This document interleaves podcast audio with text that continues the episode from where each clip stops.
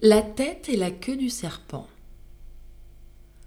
Le serpent a deux parties du genre humain ennemi, tête et queue, et toutes deux ont acquis un nom fameux auprès des parcs cruels.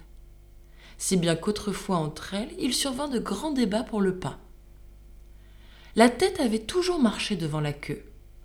La queue au ciel se plaignit et lui dit Je fais maintes et maintes lieux, comme il plaît à celle-ci Croit-elle que toujours j'en veuille user ainsi? Je suis son humble servante. On m'a faite, Dieu merci, sa sœur et non sa suivante. Toutes deux de même sang, traitez-nous de même sorte, aussi bien qu'elle, je porte un poison prompt et puissant. Enfin, voilà ma requête. C'est à vous de commander qu'on me laisse précéder à mon tour ma sœur la tête.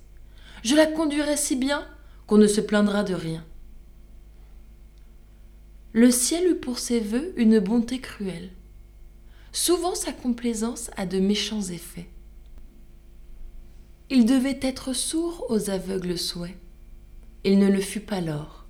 Et la guide nouvelle, qui ne voyait, au grand jour, pas plus clair que dans un four, donnait tantôt contre un marbre, contre un passant, contre un arbre.